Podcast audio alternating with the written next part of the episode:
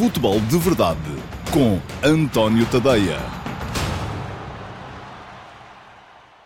Olá, muito bom dia a todos. Eu sou António Tadeia. Este é o Futebol de Verdade de segunda-feira, dia 23 de setembro de um, 2019. Um, e, uh, como sempre, à segunda-feira é um futebol de verdade muito virado para aquilo que foi a jornada do fim de semana da Liga Portuguesa. Um, é normal que assim seja, embora ainda não tenham acontecido todos os jogos importantes. Há, nomeadamente, ainda hoje um escaldante Sporting Futebol Clube Famalicão e eh, quem, quem, é que diria há um mês ou dois eh, que à sexta jornada um Sporting Famalicão ia ser um jogo escaldante, mas a verdade é que é, é o líder da classificação a deslocar-se ao terreno de um Sporting a precisar dos três pontos também para não deixar fugir a carruagem da frente. Mas pronto, já houve dois jogos, vou centrar muito neles, vou tentar falar, tentar ter tempo também para falar de outros assuntos, mas não os incluí, inclusive, no texto, porque não tenho a certeza de conseguir uh, fazer com que o futebol de verdade fique dentro daqueles 20 minutos uh, que costuma ter no máximo, uh, se os abranger. Mas pronto.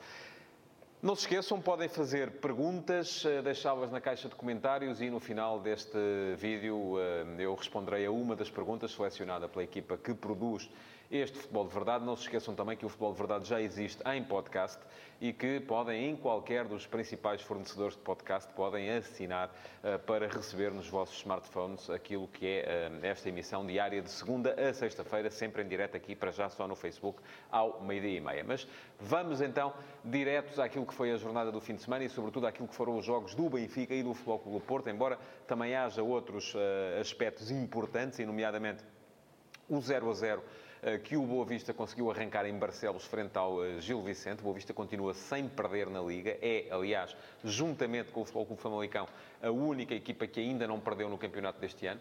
E isso diz muito sobre aquilo que eh, ainda, por exemplo, o Sérgio Conceição vinha dizendo na semana passada, que os pontos estão cada vez mais difíceis, estão duros, estão difíceis de conseguir, já não há vitórias fáceis, todas elas têm que ser arrancadas a ferros.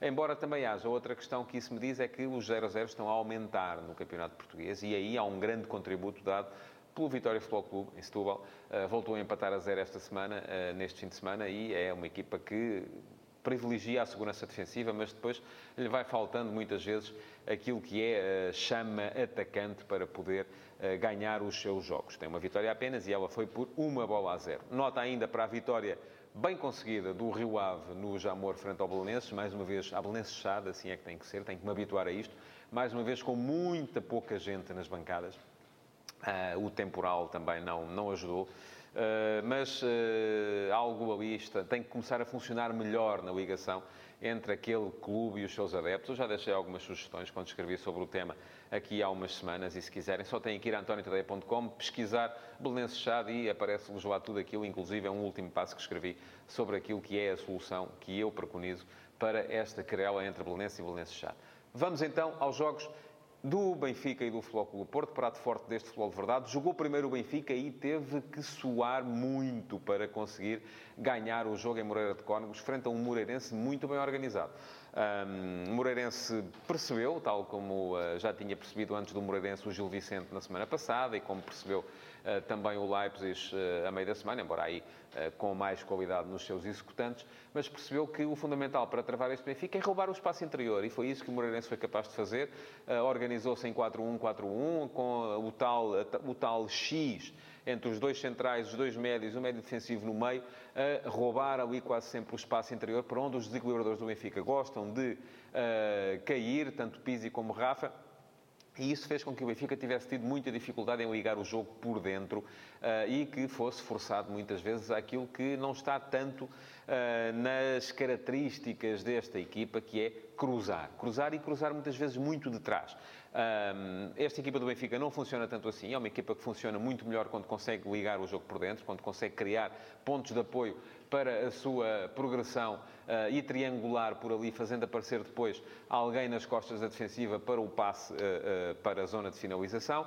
Um, não conseguindo ligar o jogo por dentro, fica inibida e passa a ter que cruzar mais de trás e passa a ter que um, pedir aos seus avançados coisas para as quais eles nem sempre estão muito preparados. Foi isso que aconteceu no jogo. Também foi um jogo pouco inspirado, regra geral, da equipa do Benfica, mas muito disso teve a ver com a organização da equipa de Vítor Campelos, que foi capaz de, roubar esse tal espaço interior ao Benfica e de impedir que o Benfica desequilibrasse. E aquilo que aconteceu foi que o Moreirense marcou, a abrir a segunda parte, Um, podia ter feito o segundo, inclusive, porque Nené tem uma hipótese uh, pouco depois do primeiro golo para, para fazer o segundo golo. Uh, e o Benfica, a 5 minutos do fim, estava a perder.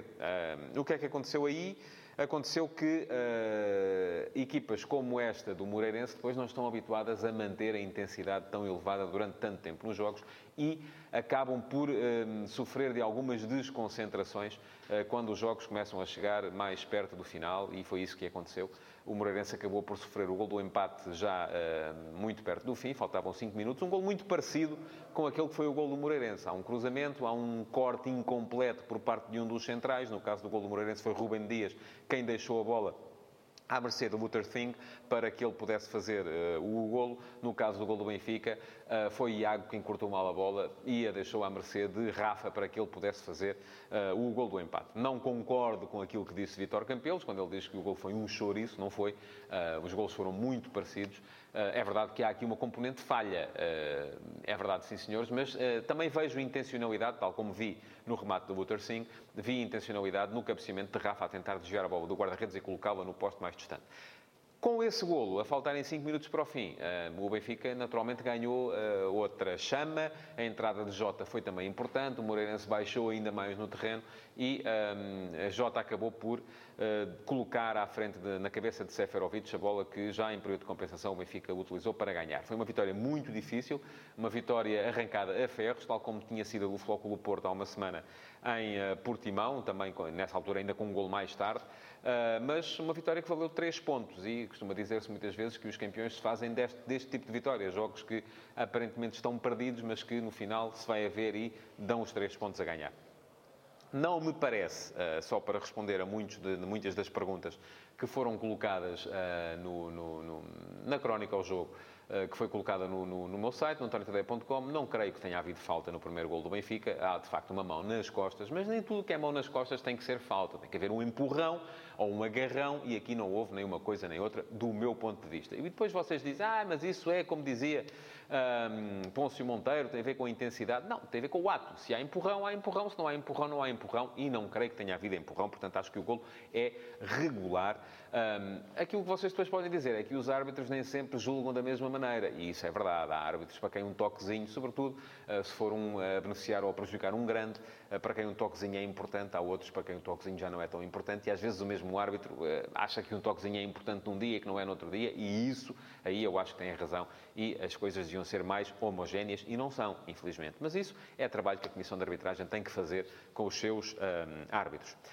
Depois, jogou ontem o Porto e uh, teve um jogo um bocadinho mais simplificado. O Porto recebeu o Santa Clara, que era uma das melhores defesas da Liga, e marcou cedo. Uh, marcou relativamente cedo e isso serviu para tranquilizar a equipa do Porto, que também não vinha com a, mesma pressão com que vinha o Benfica e também jogava em casa. Enfim, era um jogo com outro grau de dificuldade.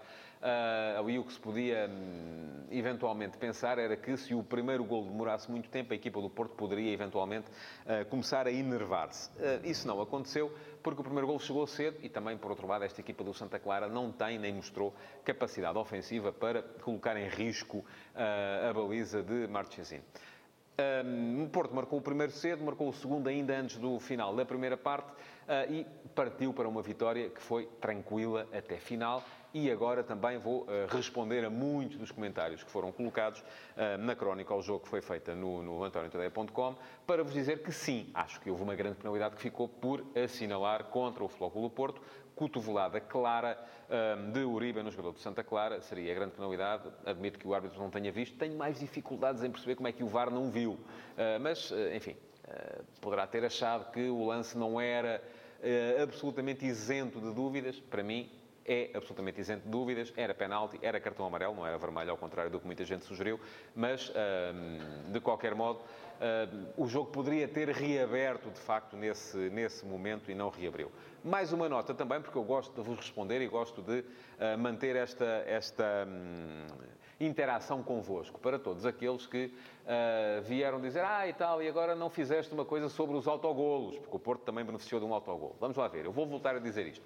Eu escrevi sobre autogolos na semana passada, não foi porque o Benfica teve um autogolo naquele jogo. Escrevi porque o Benfica já tinha três autogolos nesta época e porque esse facto era anómalo. Uh, e os três autogolos eram, regra geral, uh, aquilo que uma equipa costumava ter durante toda uma temporada.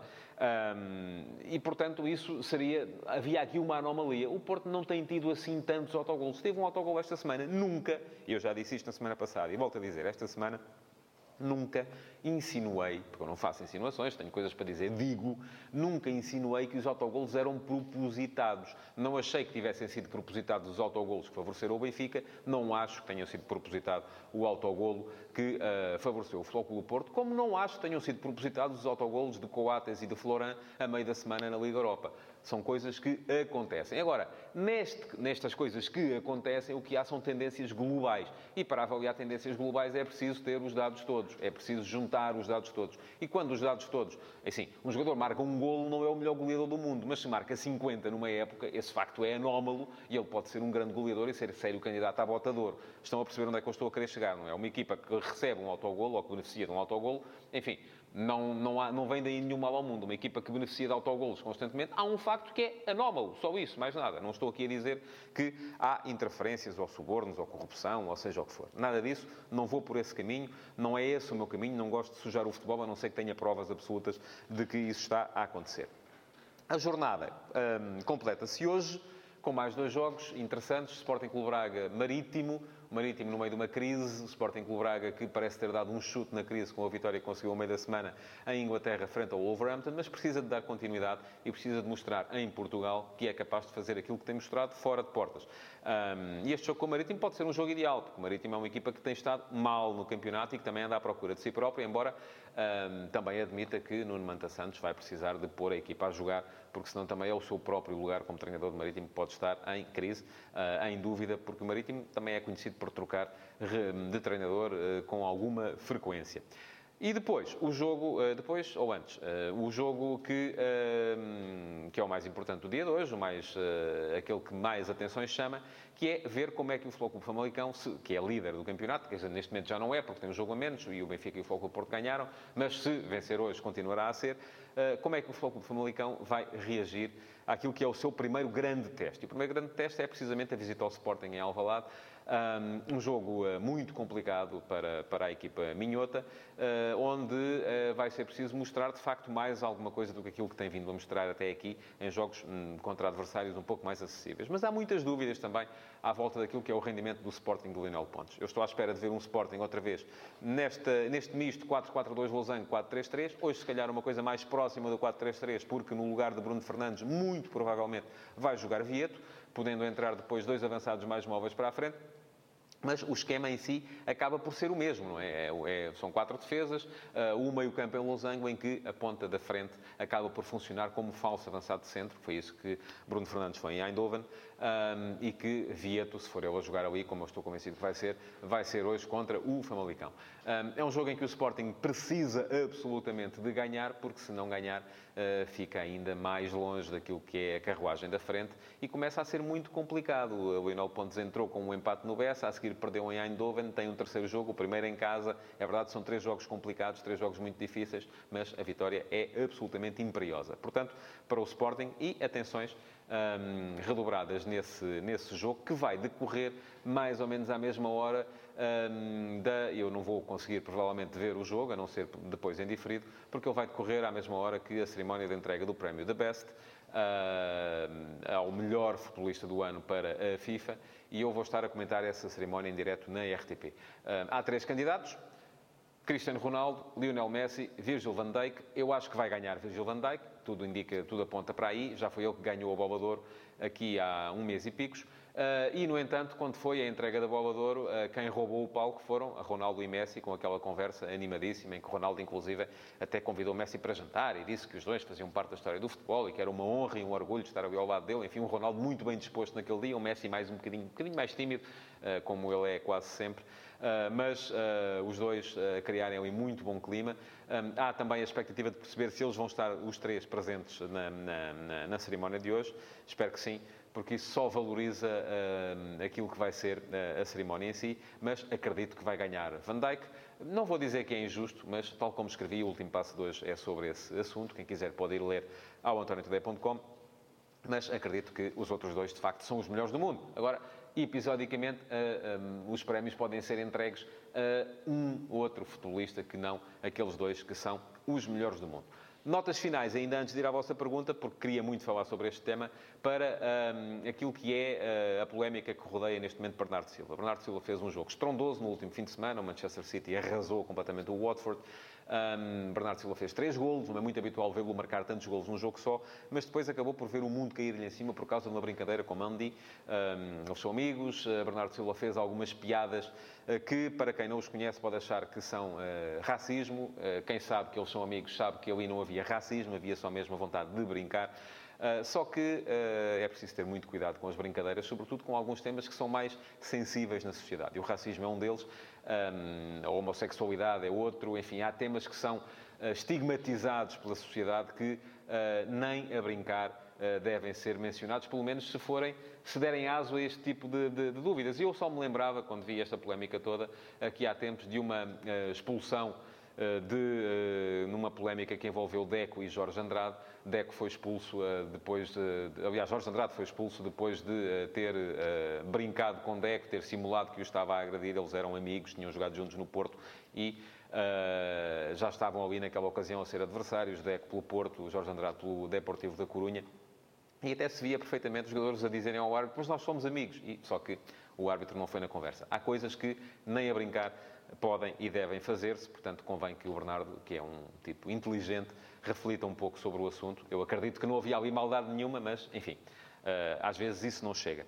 Bom, vou responder então às eh, perguntas do dia, eh, ou à pergunta do dia, e pergunta-me o Rui Manuel Mota. Olá, Rui Manuel, muito bom dia. Se o Futebol Famalicão vencer hoje e continuar a ser primeiro, será uma certeza ou ainda tem muito que provar? Bom, Depende daquilo que o Rui quiser uh, considerar uma certeza. Uma certeza é o quê? É um candidato ao título? Acho que não. Uh, enfim, vamos, uh, as coisas são aquilo que são e o Futebol Famalicão ainda tem que crescer muito para ter tudo aquilo que se exige a uma equipa que seja candidata ao título. Uma equipa que seja capaz de fazer aquilo que fez, por exemplo, o Passo de Ferreira de Paulo Fonseca, aquilo que fez, por exemplo, o Estoril de Marco Silva. Admito que sim, se vencer hoje, com certeza que pode ser uma equipa em condições para lutar pelas competições europeias, mas, ainda assim, isso não implica que a segunda parte da sua pergunta não esteja correta. Ainda tem muito para provar? Tem, claro que tem. Tem que continuar a provar até ao final do campeonato. E até lhe digo mais, mesmo que perca hoje, um, se fizer um resto de campeonato bom, nada indica que não possa uh, estar até ao final na luta por um lugar nas competições europeias. Não acredito num Famalicão candidato ao título, acredito num Foco Famalicão candidato às competições europeias, se continuar a mostrar aquilo que tem mostrado até aqui, e tenho a certeza absoluta que vai ser uma equipa que vai estar na primeira metade da tabela quando chegarmos ao final do campeonato. E pronto, chegamos ao fim da emissão de hoje do Futebol de Verdade. Não se esqueça de reagir, de pôr like, de comentar, de partilhar e de uh, subscrever o nosso podcast. Basta ir a qualquer do ao Spotify ou Apple Music, seja onde for, e pesquisar Futebol de Verdade. Vai-lhe aparecer um, o podcast deste espaço. É só clicar em cima do subscrever para poder receber as notificações sempre que houver um programa novo para descarregar e para ouvir. Muito obrigado por terem estado desse lado e até amanhã. Futebol de Verdade. Em direto de segunda a sexta-feira, às 12h30, no Facebook de António Tadeia.